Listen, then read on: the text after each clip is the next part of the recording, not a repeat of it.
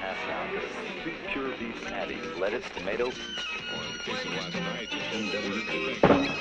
This is rock and roll radio. Come on, let's rock and roll with the Ramones.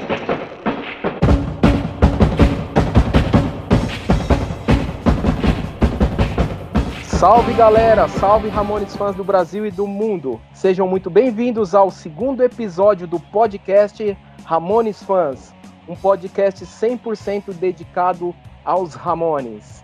Eu, William Ramone de Sá, do site ramonesfans.com, hoje vou receber um grande amigo para a gente falar sobre o segundo álbum dos Ramones, o Live Home. Live Home foi lançado em janeiro de 1977 pela Sire Records. E agora eu recebo um grande amigo de Santa Catarina, o Diogo Cubas, da banda Remanescentes. Fala aí, Diogo, tudo bem? Salve galera que tá na escuta aí. Salve William, tudo bem contigo? Como que estão as coisas por aí? Tá tranquilo, Diogo. Vamos destrinchar um pouco hoje aí sobre o Live Home, esse, essa preciosa obra, obra-prima, segunda obra-prima dos Ramones, né? Total. Disco maravilhoso. Vamos lá, vamos lá, vamos lá, Diogo. Cara, vamos antes de começar a falar do álbum aí, é de Santa Catarina, você é natural de Santa Catarina mesmo? Sou natural de Santa Catarina, na cidade de Mafra, uma pequena cidade de Santa Catarina, é próxima de Curitiba, duas horas de Curitiba, 50 mil habitantes. E estamos aqui, estamos aqui desde que nascemos praticamente. Entendi. Você é de Mafra, então? Mafra, é assim, Mafra. É Mafra, sempre foi daí. Como é que, pra você, cara, como é que Ramones entrou na, na sua trajetória de vida aí, Diogo? Como você conheceu a banda? William, é uma história bem engraçada, cara. O meu contato com o Ramones aconteceu por um equívoco, tá? Um É, eu, é total, foi por acaso, assim. A gente, eu escutava o rock, não era fissurado em rock ainda, mas escutava um rock ou outro. E naquele tempo eu tinha um Raimundos, tá? E uma música deles que me chamou a atenção foi a Sai Eu Sei. Tocava bastante na rádio aqui da cidade e tal. E em 96, cara, é, eu decidi comprar a fita cassete, que tinha aquela música Sai Eu Sei do Raimundos. Fui eu e o meu irmão até uma loja, e chegamos lá, só que a gente não sabia decorar o nome da banda, nem o nome da música direito. A gente sabia que era uma música com o título em inglês que estava tocando bastante na rádio. Chegamos lá e falamos assim, e aí, nós precisamos de um disco tal, a música tá rolando direto na rádio, errar alguma coisa, falando para atendente, né? E ela apresentou para nós, pô, nós temos uma, tem uma banda que lançou um disco esse ano aqui, é Ramones, também título da música é tudo em inglês e tal. E a gente comprou. Chegamos em casa, fomos lá e, cara, escutamos uma música, era o We Test Hits Live, cara. E colocamos para escutar e e cara, não apareceu a Saiu Sei, não apareceu a Saiu Sei. Ficamos ali esperando e nada, nada. Pensando, puta que bucha, né? E, cara, e começou assim por acaso, que mesmo assim a gente começou a gostar de uma música ou de outra, sabe? E quando viu, virou uma febre, a gente tava viciado em Ramones e foi por acaso assim, cara. Pô, cara, que história. É uma história engraçada, velho. É... Por engano, cara, foi por engano. E aí, provavelmente, Diogo, o mais engraçado é que depois você, com o tempo, você descobriu que Raimundos era fã de Ramones, que o nome Total. Raimundos é por causa de Ramones, então isso daí acabou. As coisas foram se estreitando depois, As coisas É. acabaram se encaixando, né? Se encaixando, fazendo total sentido, cara. Fazendo total sentido. Só que de Raimundos ficou em segundo plano. Primeiro plano, Ramones acima de tudo, cara. Cara, demorou alguns meses ali, mas depois que a gente assimilou a banda, assim, cara, não teve mais volta, cara. Não teve E o mais volta. engra- e o mais engraçado é que o próprio Raimundos, né, quando começou a banda, era uma banda cover de Ramones, né? Exatamente, exatamente. Como várias bandas do mundo todo começam, né? Eu acho que aí tá o grande legado do Ramones de simplificar a música, fazer com, com que pessoas comuns, assim, sem maiores dotes musicais, possam tocar. Sabe? É Eu acho que isso é um grande legado, cara. E por falar em banda, inclusive, você é vocalista e guitarrista, né, de, de, do, de uma banda punk rock, os Remanescentes, né? Exatamente, nós estamos há, há 20 anos na estrada, tá? A gente lançou o nosso último disco é o Bar do Oscilar, de 2016. E, cara, se a gente tem uma, algo unânime na banda, é todos gostarem de Ramones, sabe? É a nossa principal influência é, claro que a gente tenta colocar outros elementos para criar nossa identidade na medida do possível, tá? Mas, cara, todo mundo é viciado em Ramones ali, no conceito da banda. É que Ramones vai muito além da música, cara. Tem todo um conceito assim e poucas pessoas percebem isso. E quem percebe vira fã como a gente. É, eu tava vendo algumas capas dos álbuns, vocês vocês se inspiram nos, nos Ramones ali para as fotos dos álbuns? Eu achei algumas coisas assim muito.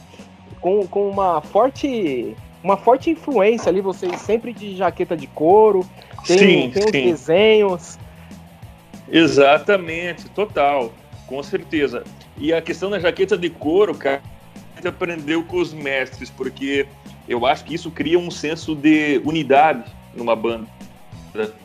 Isso aí foi o Johnny que inventou, cara, e ele tava totalmente certo, tá ligado? Eu não acho legal uma banda, cada um tem seu estilo, obviamente, né?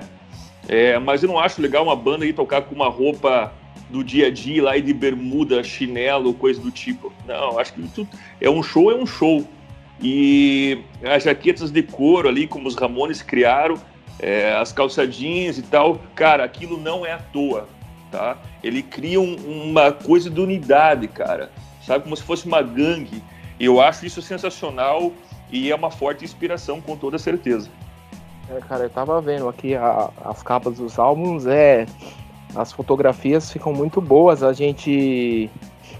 É, aquele negócio que você acabou de falar, cria uma identidade. Cria uma identidade única, né? Sim, cara. Parece uma gangue, velho. Parece uma gangue, assim, é unidade, cara. E isso eu acho que no palco reflete de uma maneira muito positiva, assim. O Johnny que sempre se ateve a isso. O Diri odiava, né? Mas o Johnny sempre teve essa, essa visão, assim, que eu acho que fez total diferença para a carreira do Ramones. Pô, cara, muito, muito bacana a gente conhecer, é, a gente conhecer bandas é, desse Brasil, muitas delas inspirada, inspiradas pelos Ramones. É, as pessoas costumam falar que, a, que Beatles é a banda mais importante de todos os tempos. É, para a gente, fã de Ramones, a, a, maioria pode até. Uma grande parte concorda com isso, que os Beatles são é a banda a maior banda de todos os tempos, mas eu tenho certeza absoluta que os Ramones são a banda, é a banda mais influente. com toda certeza. A gente ama Beatles também, cara, é, todos da banda, mas eu acho que como banda mais influente do mundo para nós, os Ramones, cara, porque pela simplicidade e de mostrar que todo mundo pode tocar e fazer um som. Como a gente, assim, pô, a gente não, nós não somos grandes músicos, tá?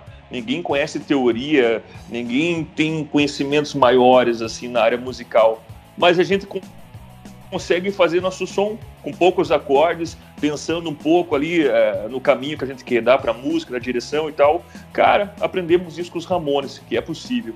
Não chegamos é. aos pés dos mestres, mas eles mostram que é possível fazer. E isso que vale, cara. Os Ramones são imbatíveis. Isso ponto aí. final. Eu...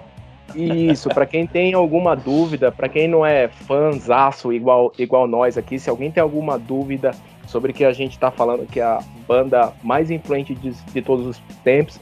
Depois dá uma pesquisadinha aí no Google, procura o, o tanto de música que tem é, os Ramones como tema central. Não músicas gravadas, músicas que outras bandas gravaram em homenagem Total. aos Ramones. Vocês vão achar milhares de músicas espalhadas pelo. Todos pelo... esses caras grandes, Metallica, U2, Pearl Jam, Cara, uma infinidade, Red Hot Chili Peppers, todos amantes de Ramones, cara, e não à toa, não à toa. É que a banda é revolucionária mesmo, cara. Então, Diogo, vamos voltar ao assunto principal aqui do, do tema do nosso podcast, do episódio de hoje, que é o segundo álbum dos Ramones, o Live Home. Live Home foi lançado em janeiro de 1977 também pela Sire Records. E o próprio nome do álbum aí, Diogo, ele já quer dizer, ele quer deixar uma mensagem para nós aí. Ou seja, os Ramones estavam deixando Nova York ali, a cena Nova York, para cair, para cair na estrada, né? Exatamente, cara. Os Ramones tinham aquela ambição de conquistar o mundo e assim eles foram atrás do sonho dos caras, né? Se enfiaram numa van, né? Os Ramones e equipe. E, cara, e o mais louco de tudo é, foi assim do começo ao fim, né? Sempre fazendo as, as turnês em van e metendo ficha por onde passavam. É, e o mais engraçado que eles até citam, se a gente pega os documentários dos Ramones, é, muitos dos documentários, você vê o Monte Melnick, né, no, dirigindo, dirigindo a van, é, tem uma música dos Ramones no End of the Century que fala sobre o, o Monte Melnick, eles estarem na van, essa parte aqui é muito é muito bacana e, e era muito autobiográfico, né, cara? Os caras, eles, as letras eram muito autobiográficas, então eles retratavam aquilo que eles viviam na estrada, né? Isso, muito bem, muito bem lembrado e e ali é como se fosse uma família, ou seja, eles estavam compartilhando uma van ali como se fosse como se estivesse ao redor de uma mesa, assim, ou seja, muito provável ali que muito das músicas, muito dos assuntos que eles, que eles falavam nas suas letras devem ter surgido é, na van. E, Exatamente, e, e da, das paradas em 7-Eleven e assim por diante, né? É a vivência da estrada, né?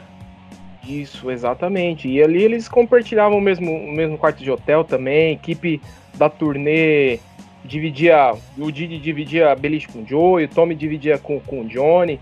Ou seja, assim a família cada vez mais se encaixava aí numa família, pelo menos lá no começo, né? Era, era uma família. Era uma família de verdade.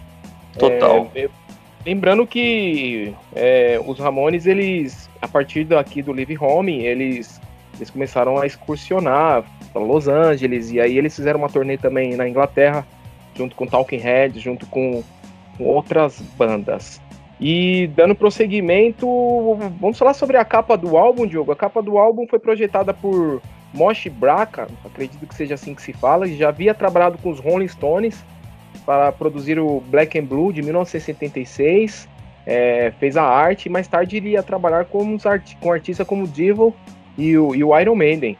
É, a capa traseira trazia pra gente já um já uma marca aí, né, Diogo? Exatamente, ficaria, ficaria eternizada, né? Icônica, né, William? É, no primeiro disco ali eles já tinham um esboço do que viria a ser a, o símbolo do Ramones, tão conhecido hoje, é, mas era tão somente a águia. E a partir do Live Home é que começou a, a, a, tomar aquela forma que a gente conhece hoje, com o nome deles, né, no entorno, com a águia com bastão, é, Look Out Below, que era ainda a, a, escrita que tinha aquela faixazinha ali que tem no, na águia, né? E esse, esse é um, um, trabalho importantíssimo que o Arturo Vega realizou para a banda, né, cara?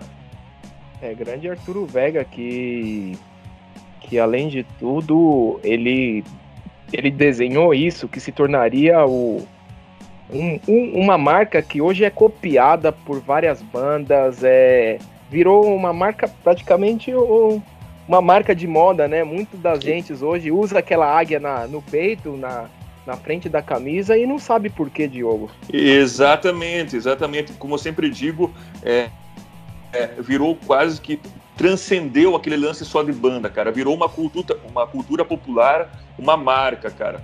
Uns enxergam assim, outros enxergam como um amor assim na, na banda. Eu acho que tudo é válido, cara. Se for para eternizar os Ramones, aí tá valendo.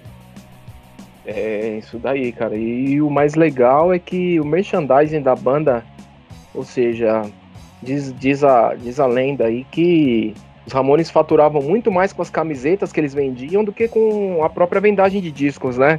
Exatamente, tanto que foi motivo até de briga posteriormente com o Rich, né? Que ensejou a saída dele, né?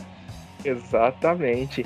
Vamos lá falar da produção do álbum, Diogo. A produção do álbum, ela, embora o álbum é, quando os Ramones gravaram o primeiro álbum lá em, lá em 1976, a maioria das faixas já estavam gravadas. Os Ramones já tinham 30 faixas gravadas.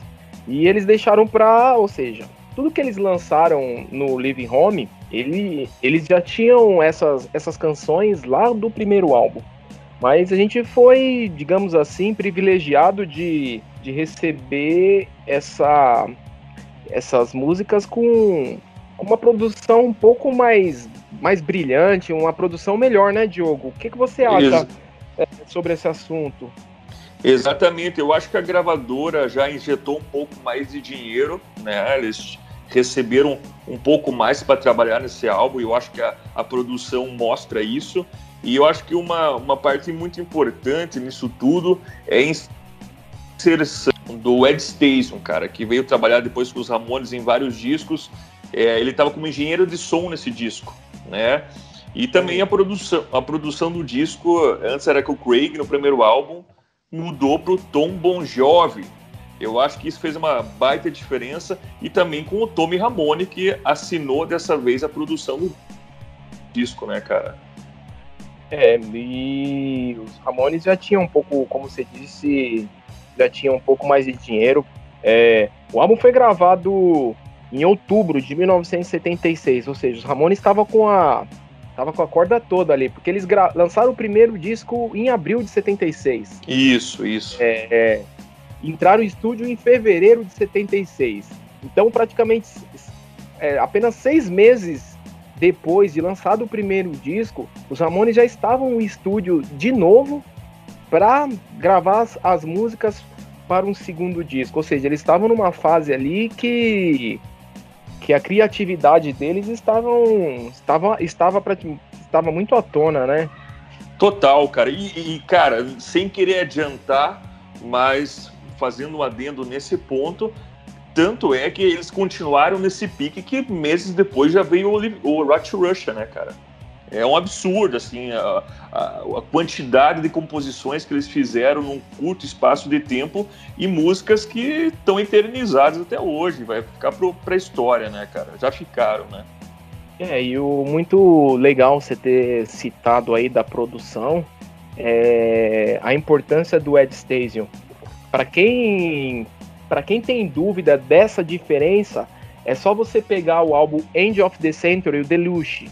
Eu acredito, o Deluxe ele vai ter lá a parte que é produzida pelo Phil Spector e ele tem as faixas lá que é produzida pelo Ed Stasium. Você vê que tem um toque Ramones 77 naquelas faixas que o Ed Stasium produziu e as faixas que o como é o nome dele, Diogo? do que produziu o, o Tom Bon Jovi. Não, que produziu o 78. O Phil Spector. O Phil Spector, que é, fugiu aqui, eu falei o nome dele, acabei esquecendo aqui. Você vê a diferença das faixas, a mesma canção, a faixa que o Phil Spector produziu e a faixa que o que o Ed Stasium produziu. É muito é muito diferente. Eu e acho que faixas... o Ed Stasium ele compreende mais a, a a, a, cara da banda, assim. Eu acho que ele compreende o conceito da banda e consegue colocar isso de uma forma um pouco mais crua e tal. No End of the Century ganhou uma produção, assim, totalmente rebuscada, né? O Joey era muito fã do Phil Spector, o Johnny não queria aquilo, mas enfim, é, a gente comparando ali com com Ed Station, Phil Spector, a gente vê que é mais a cara do Ramones mesmo essas produções do Ed Station. Acho que ele é uma peça muito importante no Ramones, basta escutar aí o Toto to Die, o Mundo Bizarro, Roach Room, cara, é, é, é um trabalho fantástico que ele fez. É, e antes de falar de faixa a faixa aqui, o, certa vez o Johnny ele falou que as faixas ali, a ordem das faixas no álbum elas estão na ordem que eles foram com, compondo e escrevendo. Que era justamente para mostrar ali que eles estavam. a evolução da banda, né, Diogo? Total. E eu acho que isso fica bem evidente, né, cara? Basta comparar o primeiro disco com o segundo, eu já, já acho uma diferença brutal, assim, de produção, de, de composição mesmo, falando. É, o primeiro disco, eu acho um disco. Eu, eu amo esse primeiro disco, mas ele tem uma, uma face mais sombria, né? Já o, o Relief Home, ele é um disco mais, digamos assim, ensolarado, mais californiano, mais praiano. É um disco mais alegre, embora tenha as letras sejam sarcásticas, enfim, e, e adote um tema assim, às vezes bem, bem peculiares, né, cara? Isso, exato, exatamente, cara. Você, é, você trouxe uma palavra aí, é um pouco mais, é um, é um, o Ramones é um 76 é um pouco mais obscuro e o e o 77 é, é, o, é o mesmo disco, só que com uma produção um pouco mais ensolarada. Muito bom. Vamos falar aqui então sobre as faixas. Vamos. Glade to See You Go, uma música composta pelo Didi e pelo Joey. Ela é uma super canção essa daqui, Diogo. É uma baita música, uma pegada bem, bem Ramones, cara. É... E eu acho que o Didi, salvo engano, ele fez pra, pra namorada dele à época, a Connie, uma drogada que veio a falecer tempos depois, ela trouxe, inspirou o Diri a fazer essa composição aí. Cara, o mais engraçado é que tem muitas histórias aí des, dessa Cone, inclusive tem uma que diz que ele furou a, a, a bunda dele literalmente com, uma, com uma garrafa de. com uma garrafa quebrada. E mais tarde, como, como, como você citou, ela veio a falecer de overdose. E o rei e o nome da faixa, Glad to See You Go, ou seja, é, é para mostrar o quão satisfeito o, o Joe estava ali de ver ela partir, né? De, do dia de ter finalmente acabado com ela. Ou seja, é uma, é uma, é uma canção horrível, né? Mas tem uma melodia, digamos assim, super cativante, né? E um refrão emblemático, forte, aqueles coros de Go, Go, Go, tem. É, nos anos 90, o Ramones tocou essa música ao vivo também, embora não tenha gravado em nenhum disco ao vivo, registrado né, oficialmente. É, pô, tem a, a, vários vídeos na internet deles mandando esse som que eu acho sensacional. Mostra a força do Ramones mais uma vez.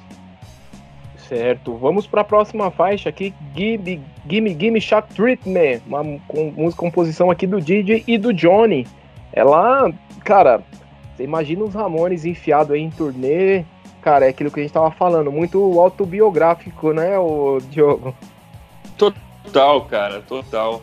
E Gimme, Gimme Shock Treatment eu acho musicaço, bem Diddy Ramone também, acho que fala muito sobre ele é a, a, vida em turnê e tal, a saúde mental debilitada já diante da, do dia a dia conturbado na estrada. E, cara, é uma música que figurou desde o começo da banda até o, até o final no set, no set list da banda, né, cara? Eu acho que é uma música icônica também que marca bem a face assim, dos Ramones. É, cara, essa música aqui, ela fala sobre tratamento de choque, é, ou seja, os Ramones eles ficavam tão tão malucos ali com ritmo turnê, drogas, com van, com hotel, que tem horas que, que eles queriam realmente passar por um tratamento de choque. O Joey diz numa entrevista que, bem, naqueles dias nós fizemos isso, isso mesmo. Vai saber, vai saber. Vamos para a terceira faixa, Diogo. I Remember You. Essa é a música do, do nosso querido Joey Ramone, né, cara? Não poderia dizer praticamente todas as faixas que falam de amor elas não elas são não tem como não ser do Joey, né? Que era o coração da banda. Total, total. Acho que é uma música bem Joey Ramone mesmo, como tu falou. E cara, uma, uma lembrança que eu tenho forte em relação a essa música, é, eu acho uma baita canção, um refrão magnífico, mas ela me traz um toque de tristeza porque ela me lembra da morte do Joey. Por quê, cara? Porque quando o Joey faleceu em 2001, é... Eu lembro do Bono Vox, acho que estava com o YouTube, não sei se era solo ou com a banda, ele mandando a Remember You numa versão bem intimista e, e dedicando ao Joey, cara. Ele era um grande fã dos Ramones e eu lembro disso, eu tenho essa lembrança e me soa um pouco triste, assim, sabe? Mas é uma baita canção. É, cara, muito bem lembrado, Diogo. É... Logo depois da morte do Joey, num show, eu não vou me recordar onde, mas o, o, o, o, o Bonovox, vocalista do YouTube, com, com a banda, ele dedicou essa música pro Joey Ramone. E para quem não sabe, a história conta que quando o Joey Ramone morreu, a última canção que ele ouviu foi In a Little While do do Joey, do do YouTube. E lembrando também, né, que o que o Tio foi mestre de cerimônia para entregar para entrega do M, MTV Awards em 2001 os Ramones, né? Eles exatamente eles produção lá, né? Foi cara, isso é muito bacana, né, mano? Mais uma cerimônia que o Joey não fez parte, não pôde ver o legado dele ali é, sendo finalmente reconhecido e mas eu me lembro muito bem também de um discurso do Bono que foi muito impactante, cara. Ele disse que Nova York deu muitas coisas boas a ele e a banda, mas o que ela deu de melhor foi os Ramones, cara. Isso é muito forte, cara. Muito forte. Ele era um grande fã de Ramones, assim como vários artistas famosos aí, e todos nós, né, cara? Então, e eu acho que ele é, falou muito bem, assim, pô, uma das melhores coisas que esse mundão deu, na verdade, foram os Ramones para nós, que aliviam a, a, carga nossa diária, né? De tensão e estresse do dia a dia. É isso aí, e exatamente. E, nesse mesmo discurso, o, o Bono, no final, ele fala que eles, os Ramones inspiraram eles e muitas outras bandas a, a saírem é, a, a tocarem, a ser, largar de serem uma banda de garagem e ser, e ser uma grande banda. É, o, o I Love Her Soul é uma canção também de amor, então, é, escrita pelo Joey Diogo. Essa canção aqui, ela traz tudo que, que, que, o americano que o americano gosta, né? Que é refrigerante, que é o, o hambúrguer e, co, co, co, na verdade, Cousin Island, ou seja, é as coisas que se confundem ali com Nova York, né? Exato. É uma e canção sensacional, cara. Eu acho que ela tem um, um é totalmente Joey Ramone. É como tu falou antes, a gente escuta e já sabe geralmente quem compôs, né, cara? E essa, essa música fala muito sobre o estilo de vida do Joey e tem um refrão grudento, assim, sensacional. Mais uma vez, Ramone sendo Ramones, cara. E, e, o mais engraçado, Diogo, que as músicas de amor dos Ramones não eram melosas, né, cara? Ele, o, o, eles conseguiam fazer música de amor assim sem parecer. Brega, sem eles não. É, sem parecer brega, sem parecer bobo. Ramones, eles tinham um, um toque, assim, de, de, de, Eles conseguiam equilibrar, às vezes. É, às vezes falavam de coisas cômicas, mas mesmo assim não, não, não soava uma banda é, enfim, tosca. Vamos, vamos lá. Os Ramones é, teve apenas um álbum que foi necessário ter uma mudança e o culpado foi essa música, Diogo, Carbona no Glue, a música escrita pelo Didi Ramone, essa faixa na época que trouxe um grande problema para a banda, né? Total, cara, eles tiveram que se virar nos 30 ali, mudar as prensagens do disco, né? Ela, assim como teve no primeiro disco, Now One Is Some Glue, dessa vez a bola da vez foi o Carbona Glue, mas eles enfrentaram problemas é, burocráticos, digamos assim, né? E tiveram que tirar, acho que teve uma prensagem, a prensagem inicial foi de 5 mil cópias, mas depois, nas próximas prensagens, ela não pôde continuar no disco, e daí que veio o chinesa Punk Rocker, e na versão da Inglaterra, versão inglesa, eles colocaram Babysitter, né? E é um problema que eles enfrentaram aí, e alguns colecionadores têm esse discão com Carbona Glue, que é um disco raro hoje em dia, e é sensacional, cara, uma baita música também, bem Ramones e bem Diddy Ramon, né, cara? Até pelo tema em si. É, exatamente. Eles tiveram um problema ali por conta do. Primeiro, Carbona era uma marca, né? Igual você falar mal aqui do da Super Bonder, ou seja, sei lá, pegar uma marca, falar mão do, do Homo, ou seja, é uma marca ali que tem que tem direitos autorais, ou seja, o Ramones colocou uma marca ali, uma marca associada ao cara cheirar aquele produto para substituir a cola, ou seja, é, eles tiveram um problema muito sério ali e inclusive eles eles tiveram um problema também com a justiça por conta de, de ser como se fosse uma apologia a, a cheirar algum produto para você se sentir bem. Embora não essa essa não era realmente a mensagem, né, Diogo? Deles gerar alguma coisa para se sentir bem. Na verdade, eles queriam mais ali extravasar da, de uma solidão ou de um, de um problema de desemprego, de um problema ali social, né? Na verdade, eles não queriam, não queriam cheirar ali. O Ramones não tinha esse viés de querer causar e chocar. Eles nunca tiveram, assim, cara. Diferentes Sex Pistols, por exemplo. Eles retratavam o cotidiano deles ali, aquele tédio, né? Que eles enfrentavam e tal. Cara, mas eu acho que eles nunca, realmente, nunca fizeram algo para chocar, uma apologia ou coisa do tipo. Só retratavam o dia a dia deles, realmente. Isso aí. É, Suzy is a Headbanger, uma música escrita pelo Didi e pelo Joey. Cara, Suzy is a Headbanger é, foi inspirado é, num filme é, que detalhava uma fêmea envolvida na cena de, de, punk rock. Ela foi escrita pelo baterista Tommy. É, foi escrito, desculpa, foi escrita no, no sótão do apartamento do Tommy.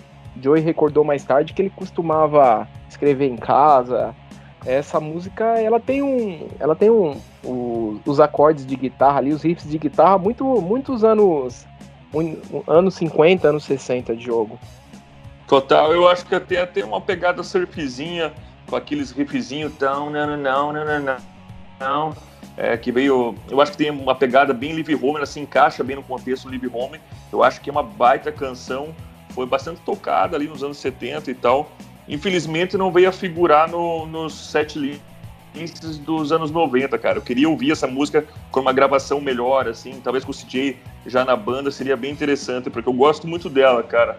É uma baita canção. Ela é um pouco diferente, assim, mas como eu te disse antes, eu acho que ela se encaixa bem no, no conceito ali da, do Live Home.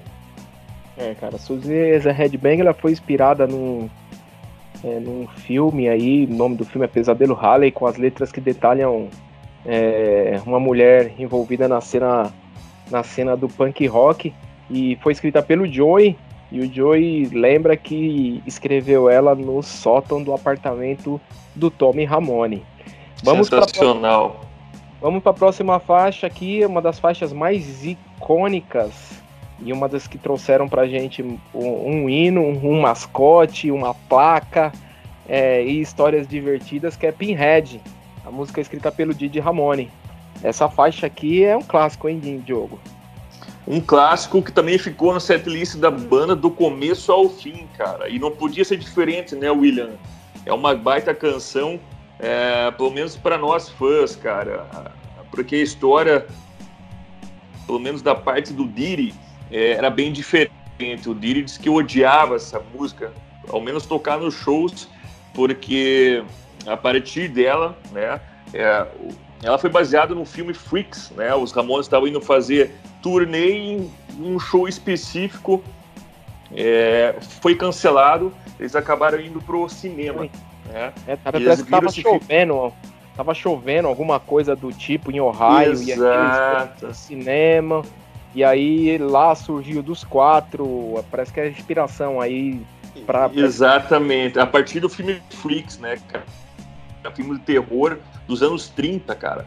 Um filmaço. E a partir disso a música foi criado o conceito dela, foi criada a música e, e nos shows, né, é, veio aparecer o, o, famoso Pinhead, né, aquele cara com a máscara que também sempre participou dos shows e quem fazia o Pinhead, no começo, lá nos anos 70, era o road dele chamado Bubble. Diz que esse Bubble, ele tinha cerca de 150 quilos, cara. Então, quando ele pulava no palco e o ele estava cantando a parte dele ali com os backing vocals, o microfone começava a bater na boca dele e machucava horrores. Então ele tinha aversão a essa música porque sabia o que esperava ele, microfonados na boca. Ai, ou seja, ainda bem que era música. Ainda bem que nessa época aí Pinhead era a última música, né, cara? Porque o Didi já sabia que pelo menos. Cara, ele devia sair muito puto do palco ali, vou te falar a verdade. Didi, o Didi sensacional, é, né, cara? Uma história sensacional, cara. E aí, e outra aqui, bem, bem lembrada por você também aí, essa parte do quando nós tivemos um, um Pinhead bastante famoso aí, que inclusive veio com Ramones uma vez pro Brasil.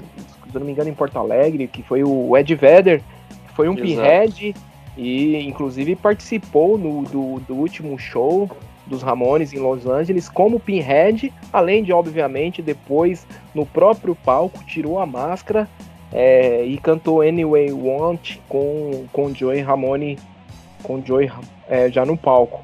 E lembrar que trouxe pra gente também um grito de guerra, Gaba Gaba Rei, Gaba Gaba Rei, Gaba Gaba Rei, e, e trazendo pra gente ali aquele no comecinho lá dizendo que a gente aceita vocês, a gente aceita vocês, a gente aceita como um de nós, né? Ou seja, era os Ramones, exato. era exatamente o Ramones ali atrás do, do público deles, né? Ou seja, o Ramones sempre nu- nunca foi uma unanimidade com, com referente a público e ali era uma forma do, dos Ramones meio que se identificar, né? Ou seja, era uma coisa ali que todo mundo gritava nos shows. E, né, e- e se tornou, e se tornou também um, um segundo grito de guerra da banda, né? Tem o famoso Hey Ho, Let's Go.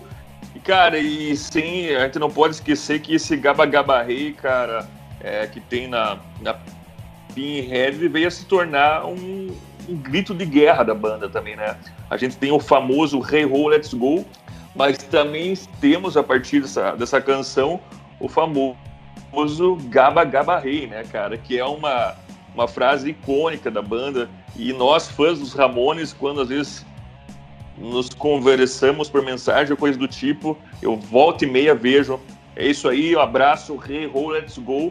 Ou o Gaba Gaba Rei, né, cara? É um sensacional. Eu acho que isso mostra a força do Ramones de criar esses hinos, cara. A banda é sensacional e esses hinos mais ainda, cara. É muito legal, cara. Vale lembrar que, que esse filme é o filme Freaks de 1932, galera. Vamos lá para a próxima faixa, Now I Wanna Be a Good Boy, escrita pelo Didi Ramone. Ou seja, é, retrata ali o adolescente confuso querendo, querendo ser bom, né, cara? Mas também com anseio de, de sair de casa. Quem, quem que tem enfrenta problema ali? Parece que é quase ninguém, né, Diogo? que quer se tornar, que quer se tornar, que quer se tornar uma pessoa melhor, mas ao mesmo tempo ela não, não aguenta mais estar em casa, né? Ou seja, é bem Exatamente. autobiográfico, né? Tá, vamos para Ela- a próxima faixa aqui, que é Swallow My Pride, escrita pelo, pelo grande Joey Ramone. É, cara, segundo consta, é, o, o, Joe, o Tommy certa vez usou a expressão que essa letra foi escrita porque você tem que engolir seu orgulho, assinar com, com uma gravadora. Cara, eu adoro essa faixa, adoro.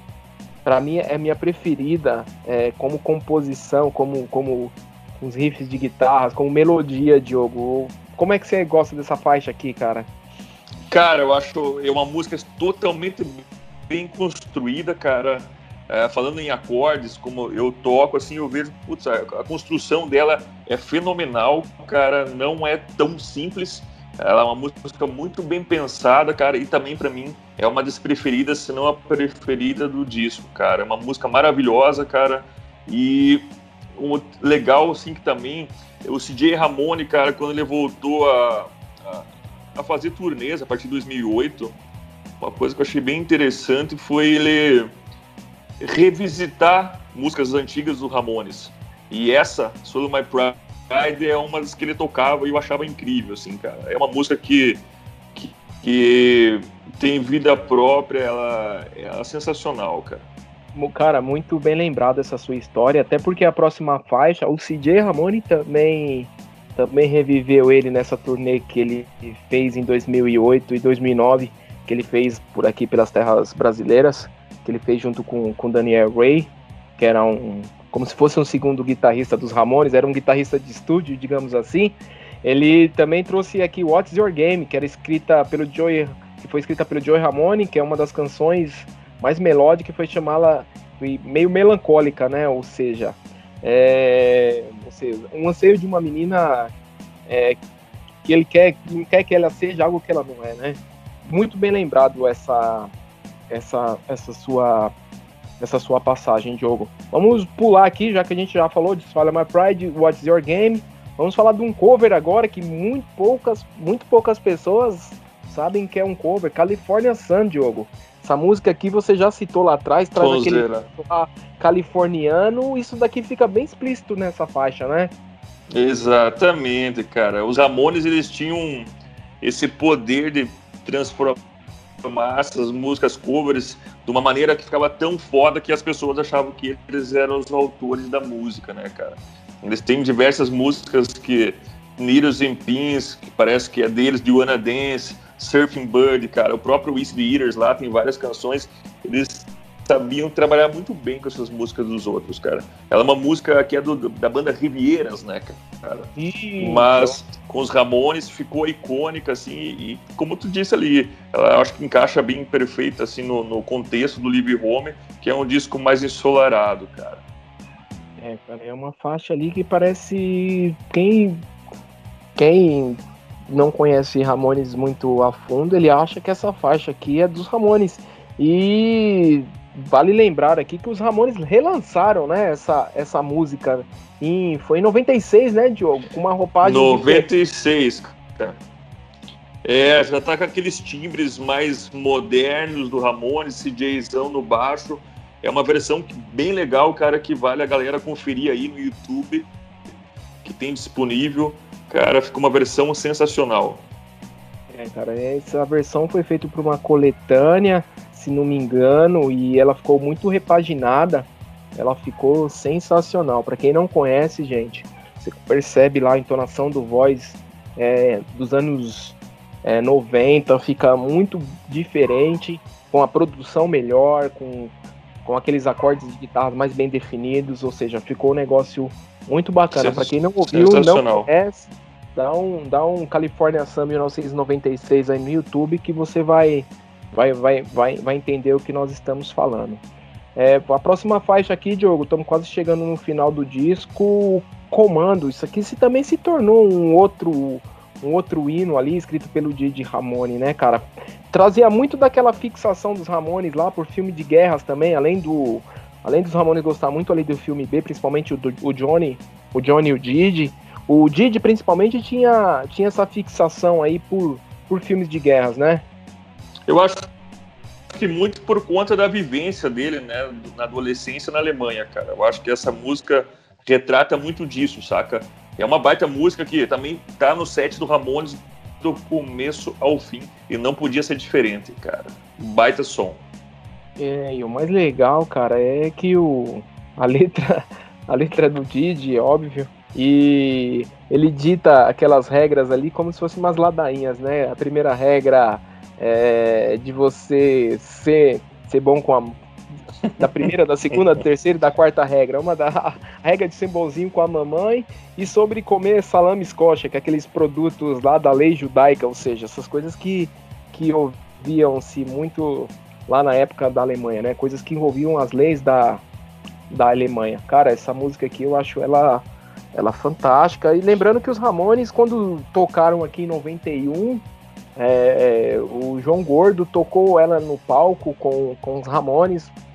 Novamente, né, para quem não sabe, é só digitar lá Ramones Comando 1991 São Paulo. O João Gordo canta essa música com, com, com banda e tudo. Depois o João o, o próprio Ratos de Porão regravou no estilo deles, obviamente, regravou essa música.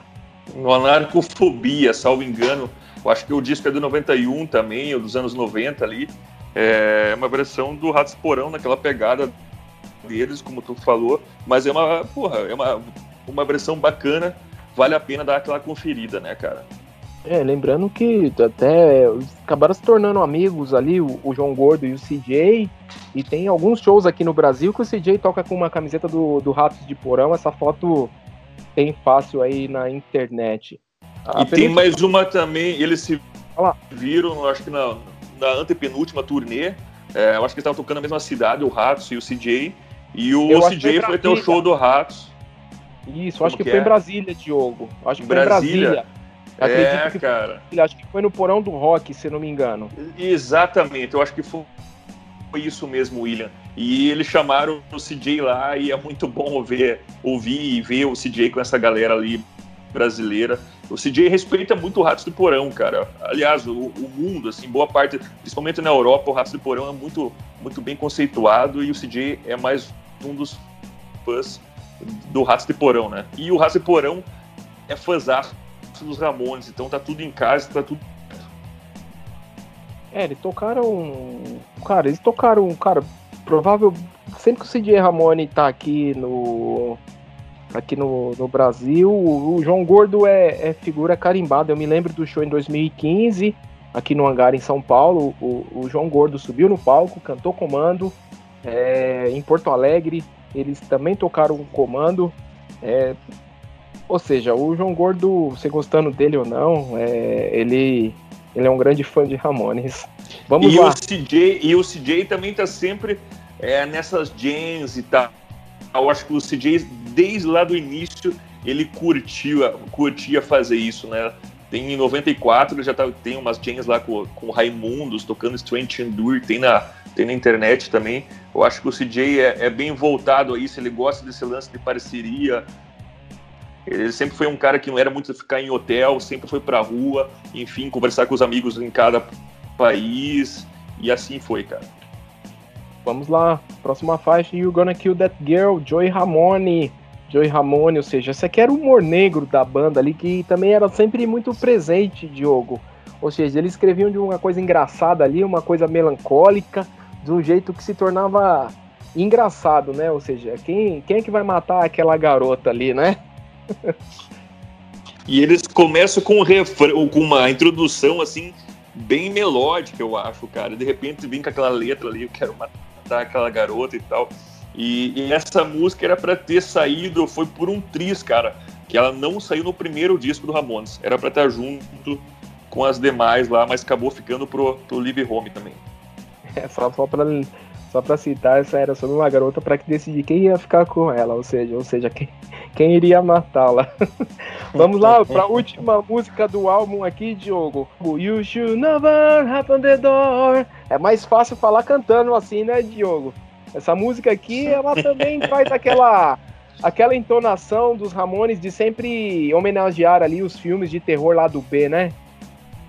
Exatamente cara. Era, era um tema bem recorrente na banda, né, cara? E, e, essa música mostra mais uma vez os Ramones abordando esse lado dos filmes de terror e fizeram com total clássico, cara. Uma baita música para coroar o fim do, do, disco, cara. Um baita disco, sensacional. E essa música, eu acho que ela é uma baita música para fechar o, o álbum.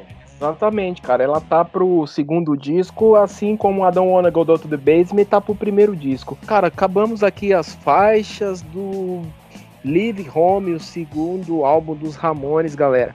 É, é, cara, esse álbum aqui, ele não teve um. Ele teve um desempenho comercial, assim como os outros álbuns dos Ramones, cara. É, mais ou menos, digamos assim principalmente por conta de Carbona, ou seja, ficou meio que marcado e os Ramones não teve, obviamente, o, o sucesso comercial que eles esperavam. Por que você acha aí, Diogo, que os Ramones não teve o sucesso comercial até o até o fim da carreira praticamente, cara. E eles tiveram cara... um muito tardio, ou seja, é recente, digamos assim, né, cara? Foi depois dos anos 2000 que o Ramones assim começou com a ter. Certeza, com começou. certeza. Existe, existe uma frase do Joey que sempre dizia, é, todo mundo diz que gosta de Ramones, mas ninguém, mas ninguém chama Ramones para nada. cara, eu acho que é a banda mais injustiçada do planeta, assim, sabe? Mas, enfim, hoje, hoje em dia eles têm o reconhecimento que eles merecem. Uma pena que os caras não estão mais aqui para para ver o que rolou com a banda. Eu acho que virou uma cultura popular. Hoje Ramones vai muito além, assim, virou uma cultura mesmo, saca? E Sim. eu não sei por que, que eles nunca atingiram o sucesso. Eu penso que muito por causa das letras, cara. Eles sempre queriam atingir o sucesso, mas por outro lado, eles não abriam a mão da integridade deles como músicos, como, como compositores e tal. E que nem eu li certa vez, assim, ah, pô, os caras queriam tocar na rádio, mas ah, tinha Glad to Go, por exemplo. Pô, os caras falavam de Charles Manson. A rádio já virava cara para esse tipo de dimensão, tá entendendo? Porra, tipo, ah, no primeiro disco, na One is Niche Glue.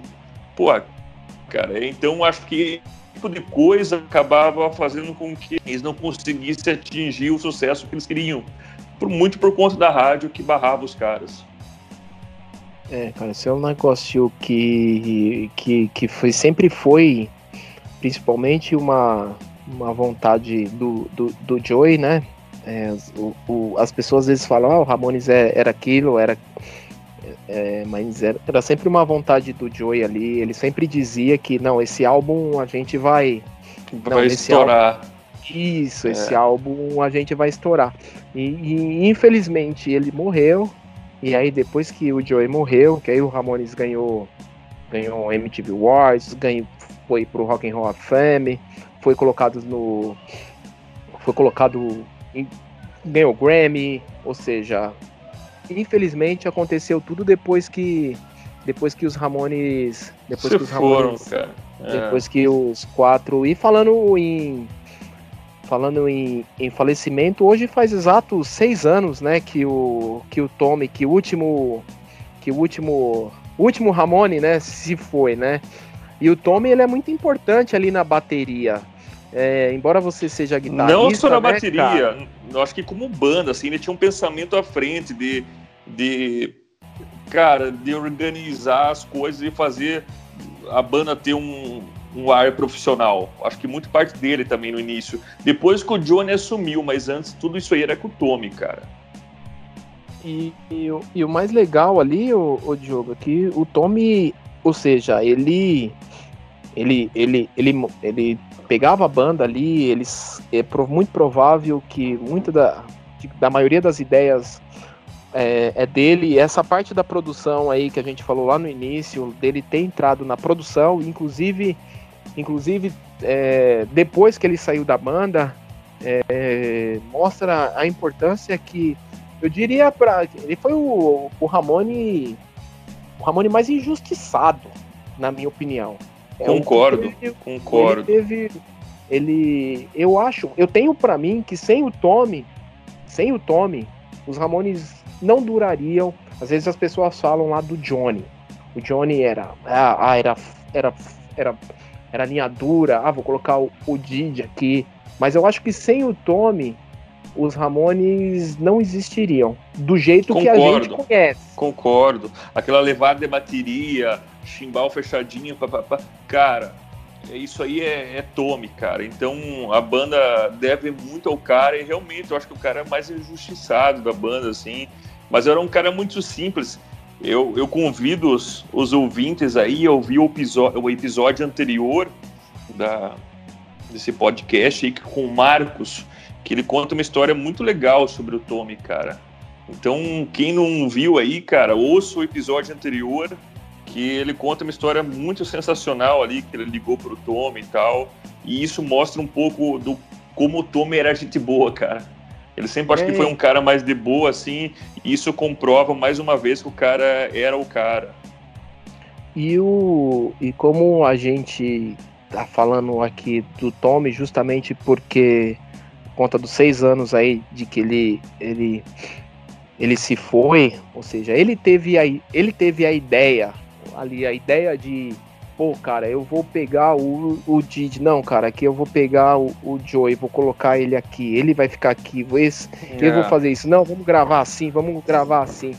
Então, o, o, o contexto do Ramones, do jeito que a gente conheceu, a gente, a gente deve muito, muito a esse cara que, infelizmente, infelizmente, é, ele, ele partiu e, infelizmente, ele não foi reconhecido é, em vida. Ou seja, muitas vezes as pessoas falam do Joey, falam do Didi, falam do Joey, falam do Didi, falam do Johnny. E o Tommy ele teve um papel muito importante, muito importante para a criação da identidade da banda. A gente não sabe como seria os Ramones sem um cara ali idealizador, até porque era ele que conhecia de é ele que conhecia de som, né, Diogo? Ou total, seja, o, total. O Didi, o Didi era um doido, o, John, o Joey era um desengonçado, o Johnny exato. era um, era um peão de obra, né? Exato, exato. E veja só, William, veja só que pô, o Ramone sempre em busca do sucesso e tal, e depois do End of the Century ali, houve meio que uma... As coisas se racharam né? O Joey queria muito gravar com o Phil Spector e tal, e eles achavam que ali vinha o sucesso e não veio mais uma vez, né, cara? E uns tempos depois, com o Total to Die, eles queriam voltar a, digamos, a essência deles, né? Viram que não, não tinha muito o que fazer, era seguir o, o caminho deles, como eles sempre fizeram, e chamaram de volta quem?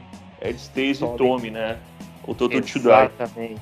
Para vocês entenderem, gente, a importância do Tommy, você vê que o, o, os Ramones voltam para a origem, exatamente. O Tommy, o Tommy sai ali, você percebe uma, uma mudança, principalmente como o Diogo falou ali, depois do End of the Century, por conta de uma produção diferente, mas você percebe um, um Ramones diferente ali no, no Pleasant Dreams, no Subterranean Jungle, e aí depois os, os, Ramones voltam para aquilo que ele era, é um renascimento da banda, muito por conta também de outros fatores, mas muito também por conta do, do Tommy Ramone. Diogo, fizeram um baita disco. Fizeram um baita disco, que já a gente vai chegar lá, num dos nossos próximos episódios aqui, galera. Sensacional. Vamos falar aí sobre suas experiências harmoníacas, Diogo.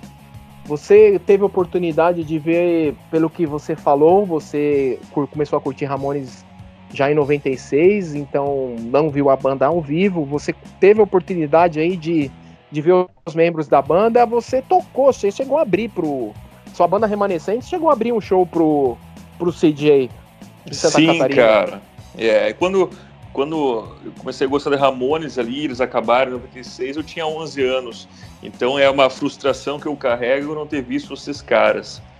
Eu já vi muito cara bom, muito show foda, vi Chuck Berry, Paul McCartney, é, Social Distortion, uma infinidade de bandas, cara. Mas eu sempre digo que eu trocaria todas elas por cinco minutos do show do Ramones. Mas enfim, não vai rolar mais, né, cara? Mas eu tive a oportunidade de de, com os remanescentes fazer a abertura do show com o CJ Ramone em Florianópolis, em 2014, 2015. E, cara, foi um dia histórico pra gente, a gente tava completando 15 anos de banda naquele momento. E foi histórico, cara. O mais legal de tudo não era nem a questão do show, cara, é tipo o que rolava antes, depois, a gente se encontrando no, no, no hotel, a gente ficou no mesmo hotel, ele ficava no quarto ao lado o meu, Porra, cara, daí tu sai assim, do quarto tu olha assim, se depara com o Ramone, tu vai dormir, sabe? Tu acorda, vai tomar café da manhã junto, lá no mesmo ambiente e tal. E ele é um cara muito bacana, assim, trata a gente super bem, tratou a gente super bem, sabe? E, porra, foi histórico, cara, foi histórico. A gente tocou, a gente comprou muita cerveja depois do show, muita cerveja mesmo, e a gente foi pra praia. A gente tava no hotel na frente, que ficava de frente pra praia, acho que Praia Mole. E, cara, a gente tomou todas lá. E, cara, quando a gente voltou pro, pro hotel, já quase de manhã, cara, encontramos o CJ lá, o bicho tava tomando vinho no hall do hotel. O bicho é um boêmio, cara. Ainda eu achei que o cara ia estar tá dormindo já e tal. Tava tomando vinho ali, daí a gente conversou mais um pouco, ele falou que ia descansar e tal. É... Puta, cara, essas histórias aqui que, que são bacanas, né? Você tem mais alguma história aí para contar dessa? Cara, eu tenho uma história muito. eu tenho uma gafe com o Mark Ramone, cara, uma gafe fodida, assim, mas, mas é muito interessante. Eu lembro que a gente foi ver os Misfits com o Mark Ramone em 2003, salvo engano, em Curitiba, cara. E a gente tinha uns amigos que iam abrir é, shows só, e tal. Só, só, te, só te cortando um pouco, não deixa. Eu espero que o Mark Ramone não ouça esse episódio, porque se ele ver você falando Misfits com Mark Ramone, ele é vai mer... ficar bravo, cara. É ele Mark vai Ramone, é Mark Ramone com Misfits, tá? Ele, ele corrige a galera, né? Exato. O bicho virou, o bicho virou um arrogante, cara, uma pena, assim, eu era bem fã dele, hoje em dia não sou tanto mais, sou porque eu amo os Ramones, mas o cara virou meio estranho, assim, enfim. É, cara, e... se você falar que ele tocou com o Jerry On, é Jerry On, ele fica bravo, ele fala, não, o Jerry On que tocou comigo. Aliás, cara, tem um, eu, eu vi isso, tinha no YouTube, os caras tiraram. Quando ele tocou no Rock in Rio, é, eu lembro muito bem que o apresentador estava com uma camiseta do Misfits. E, e ele se negou a dar entrevista pro cara. É e era ao vivo. O... Daí o cara falou assim: eu tive que virar, tirar a camiseta. Ele falou assim, ele queimou o Mark na, na, na, ao vivo ali, falou, não, tive que trocar a camiseta porque o cara se negou e agora a gente vai entrevistar ele aqui. É isso aí. É, é isso. Tem, a gente tem história aqui, gente. Tipo, o, ca, o, o, cara virou mala, o cara virou mala. Mas enfim, voltando ali a minha história com ele, daí eu fui nesse show de, em Curitiba e tal, Mark Misfits, e cara, ele tava na passagem de som, acho que foi na passagem de som, foi sensacional. Tem uns vídeos rolando no YouTube dessa passagem de som. Pô, que bacana. O cara toca Here Today, Gone Tomorrow e tal, bem legal, cara. É, com a banda No Milk Today. Foram, foram eles que postaram, e eles que fizeram a abertura. E, cara, eu me lembro muito bem, assim, puta, eu tava fascinado, cara, um cara interiorano. Eu tinha meus 15 anos na época, um pouco mais, 16, sei lá. E vendo o Mark ali, cara, é pra mim foi muito impactante, aquele jaquetão de couro, aquela peruca ali sedosa e tal. E de repente a gente tava no bar, na frente do bar. E de repente chega o Mark falar com a gente. E eu não sabia nada de inglês à época. E ele falou, eu só escutava paper, paper, paper. Porra, eu falei, paper, o que, é? Paper é papel, tá ligado? Daí eu querendo puxar o saco do Mark, assim, falei, porra, vou, vou ajudar o Mark, né? Daí eu tinha um cardápio do bar ali, de papel. Eu falei, ó, peguei e dei o cardápio pro cara. Ele queria papel, tá aí papel, tá ligado? Só que daí os caras deram risada pra caralho. Falei, não, é Smoker Cigarettes. Ele queria seda, tá ligado? Ele queria seda pra fumar o baseado dele. Eu nem sabia que o Mark usava maconha naquela altura. Até hoje eu fico pensando, porra, o cara fumava maconha, achei que o cara não usava mais tempo. Isso foi em 2003. Mas o cara tava pedindo seda pra mim e eu dei um cardápio pra ele. inesquecível, cara, inesquecível. Os caras Pô, tirando onda de mim, dando risada pra caceta, mas eu falei, porra, queira ou não, tem uma história com o Mark, por mais gafe que seja, tem uma história com o Mark. Mais, por mais, por mais gafe que seja, cara, é sempre, é sempre essas histórias que, que, que são bacanas, o, o Diogo, porque é uma coisa que a gente viveu ali, de tomar uma cerveja junto, de ir lá na praia, aí na volta lá, encontrar o, o CJ lá no, lá no saguão do hotel, lá tomando, tomando um vinho, você conversar. E uma das coisas que tem aqui no seu Facebook é ele segurando aqui seu, seu filho recém-nascido, né? Muito Isso, bacana, cara. Em duas oportunidades. O CJ, é, meu filho estava com dois meses de idade, assim, ia rolar uma sessão de autógrafo em Curitiba, num shopping. Eu falei, puta que pariu, é a oportunidade que eu tenho de fazer um quadro fudido com meu filho CJ, né? E eu levei lá, cara, maior agito e o Kaká Prats, o produtor dele ali, o pessoal apurando para tirar foto rápido e tal. E quando eu mostrei meu filho, cara, ele pegou no colo, assim, e ele ficou embalando o bicho e dando risada. Tem a foto lá, ele fica olhando bem pro meu filho, assim, pros olhos dele, e meu filho vidrado nele. E isso com dois meses de idade, cara. Então ficou para a eternidade. E um ano depois teve mais uma sessão de autógrafos. Eu levei de volta, tirou mais uma foto e ele autografou a foto do, do ano anterior.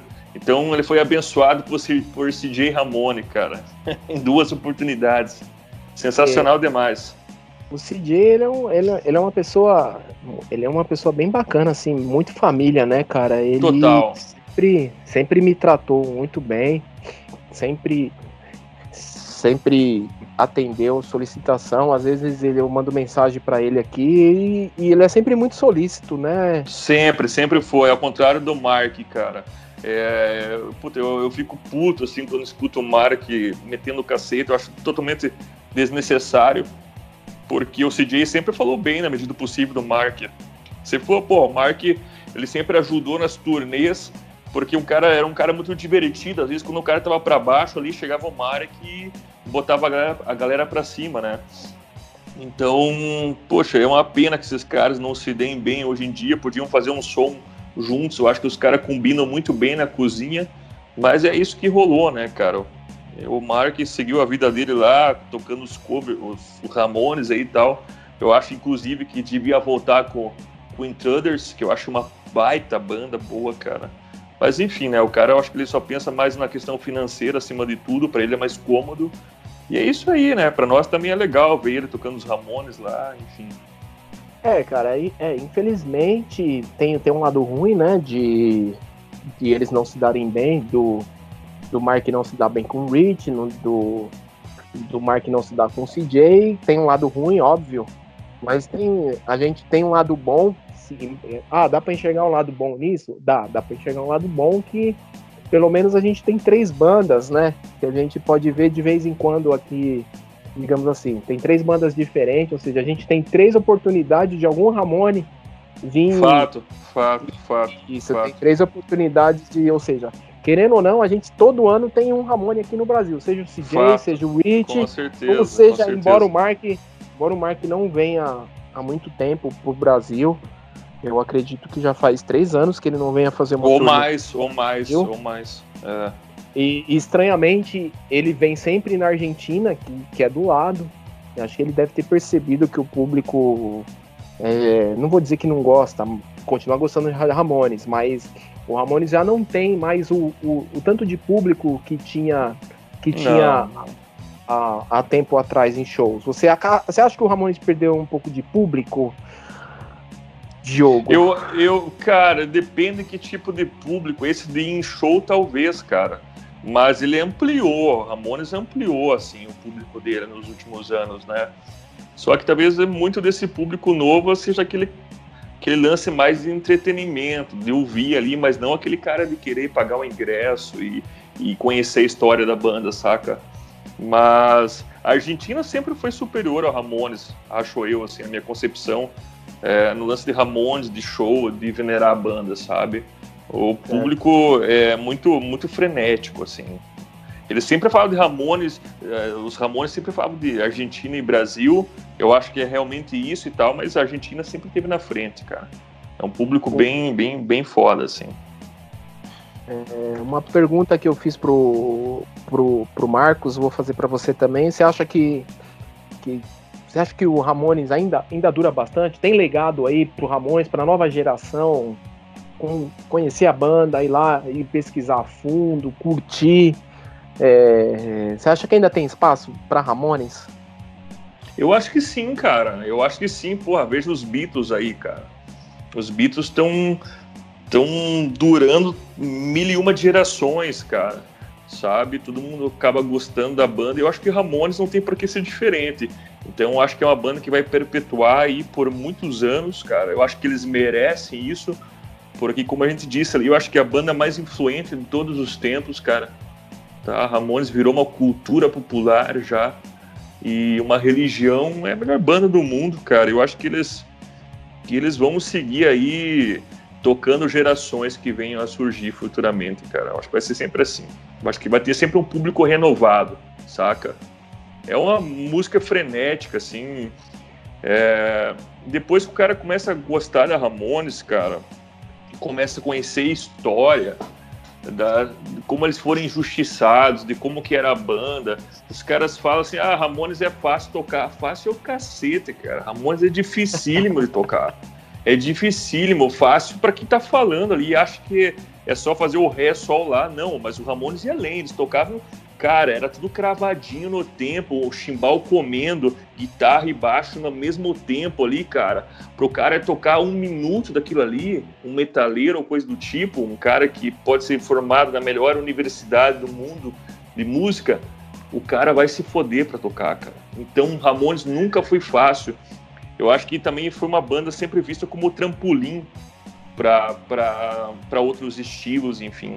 Só que eu nunca vi como uma banda assim, ah, os caras começam escutando Ramones, depois vai escutar não sei o quê, mas não sei o quê.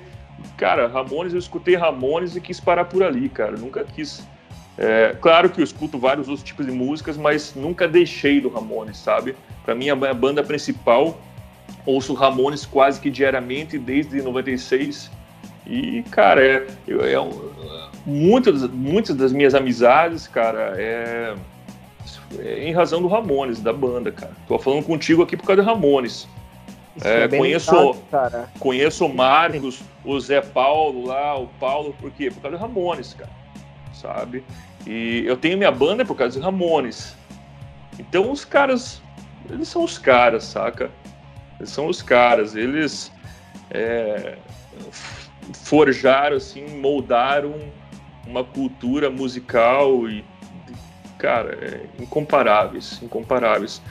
Você você tem o, o, site da banda lá, o Remanescentes, o site não, o Facebook é os Remanescentes Oficial. Vocês estão fazendo uns tributos agora nesse tempo de quarentena aí. Como é que tá isso daí, Diogo? Vocês estão Cara, a tá gente gravando, tá participando. Eu vejo sempre umas postagens lá sobre sobre tributo aos Ramones, muita coisa. Cara, a gente tá fazendo participando de um tributo do Emerson Ramone o Emerson está fazendo, convidou bandas do Brasil todo e, cada, cada disco vai ter uma música que ele faz a letra ali, os caras vão lapidando e tal. E a banda faz a composição em cima de uma música do disco escolhido.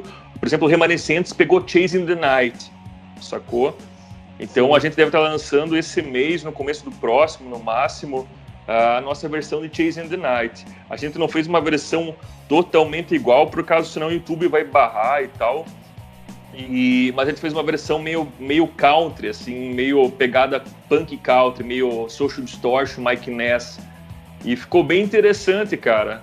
A gente tá dando uma ajustada na letra aí com, com Emerson e tal. E a gente deve gravar só a falta vocal. O instrumental tá gravado já. E, e, ficou bem bacana, cara. Eu espero que a galera curta aí e se interem, cara. O Emerson, Emerson Ramone, ele sempre convida, assim, tem vários convidados. Ele lançou a semana passada com o Paulo Rocker, de Brasília, é, a versão de My Back Pages, sabe? Com letra em português e tal.